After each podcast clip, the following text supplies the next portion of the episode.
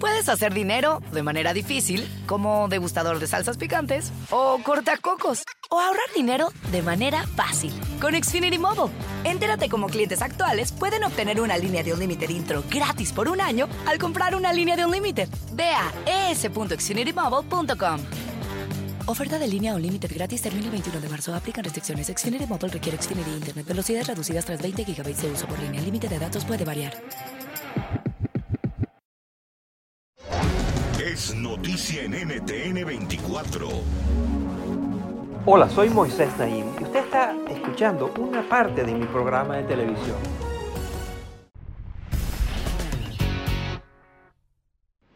En el año 2008, el entonces candidato a la presidencia de Estados Unidos, Barack Obama, fue uno de los primeros candidatos presidenciales en utilizar las redes sociales para hacer campaña política.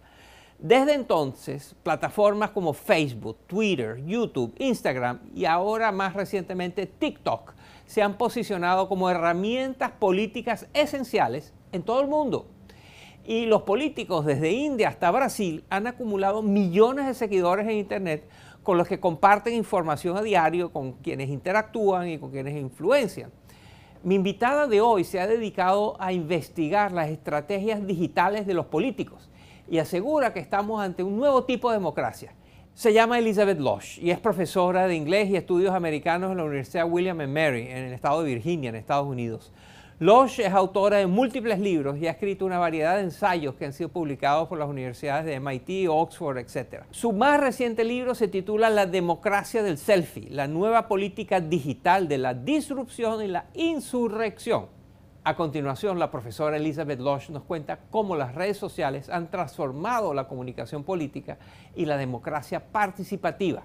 Esta es mi conversación con la profesora. Bienvenida al programa, profesora Losh. I'm delighted to be here. Usted se ha dedicado a estudiar cómo las redes sociales han transformado la relación entre los políticos y los votantes. Cuéntenos. Existe una especie de fantasía sobre la democracia directa que llega con las redes sociales. Creemos que a través de plataformas como Twitter podemos estar conectados con nuestros líderes y comunicarnos directamente con ellos, sin mediadores. Y de cierta manera eso puede ser muy importante para facilitar la democracia, pero también puede resultar en ciertos tipos de fantasías autoritarias, donde creemos que tenemos una relación personal con nuestros líderes.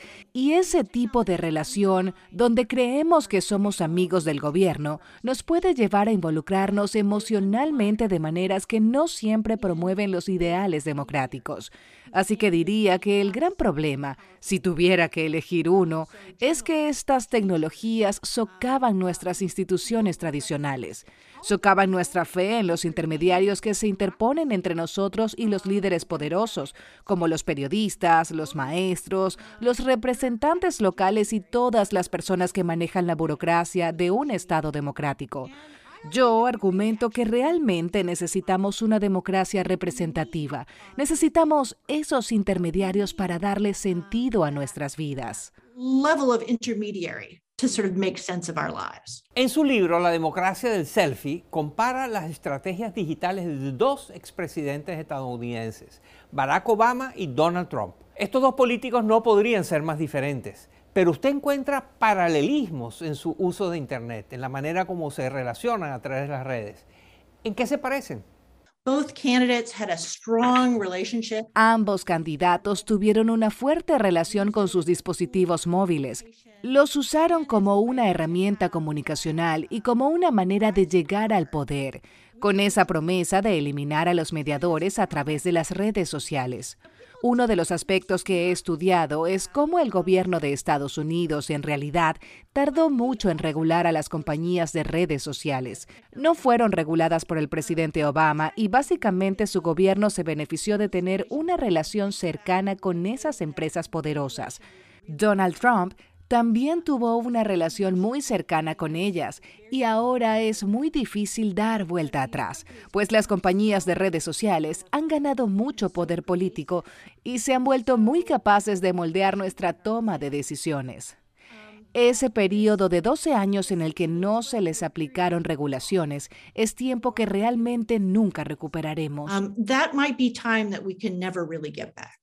Twitter suspendió la cuenta de Donald Trump de manera permanente en el 2021. Pero antes de eso estaba activísimo en la plataforma de Twitter. Háblenos de la manera como el expresidente Trump utilizaba Twitter. One thing that's interesting about Donald Trump is that he got started. Una cosa interesante sobre Donald Trump es que él comenzó su carrera en la televisión. Se hizo famoso por su papel en el programa El Aprendiz. Así que Trump aprendió a usar Twitter como una herramienta para despertar interés en su programa de televisión. Luego comenzó a tuitear sobre los debates presidenciales, las ceremonias de los premios Oscar y otros eventos televisados. Entonces, cuando los medios comenzaron a cubrir los tweets de Donald Trump como si fuesen noticias, es ahí cuando esta estructura basada en la fama y en las celebridades empieza a impulsar el ciclo noticioso, pues una sola persona tiene la capacidad de moldear lo que se considera noticia de última hora. Si usted fuese parte de la junta directiva de Twitter, ¿hubiera votado a favor o en contra de suspender la cuenta del expresidente Donald Trump? I would vote in favor of blocking Donald Trump. Yo votaría a favor de suspender a Donald Trump porque creo que la desinformación electoral socava nuestra democracia. Creo que promueve desconfianza en el sistema que determina a nuestros líderes electos y de nuevo esta es otra manera en la que la democracia representativa está siendo debilitada por quienes apoyan la versión de Donald Trump de democracia directa. Uh, Donald Trump's version of direct democracy.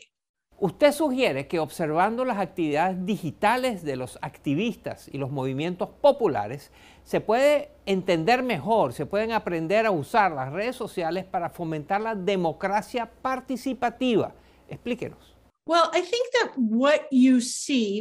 Bueno, creo que lo que vemos en los movimientos democráticos de todo el mundo es que con frecuencia tienen que buscar maneras creativas de facilitar la interacción con los ciudadanos, de hacer que la gente llene los espacios públicos, que asistan a las protestas en las ciudades.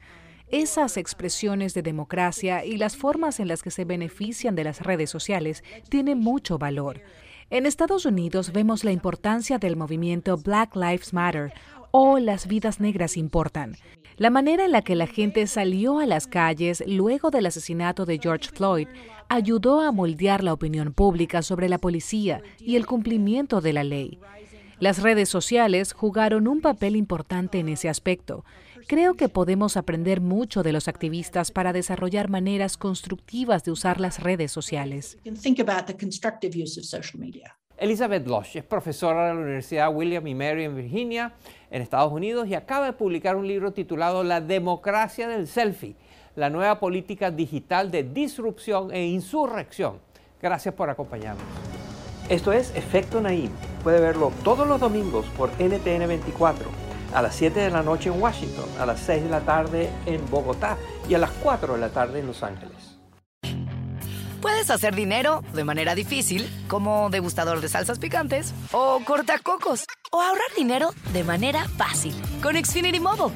Entérate cómo clientes actuales pueden obtener una línea de un límite intro gratis por un año al comprar una línea de un límite. Ve a es.xfinitymobile.com.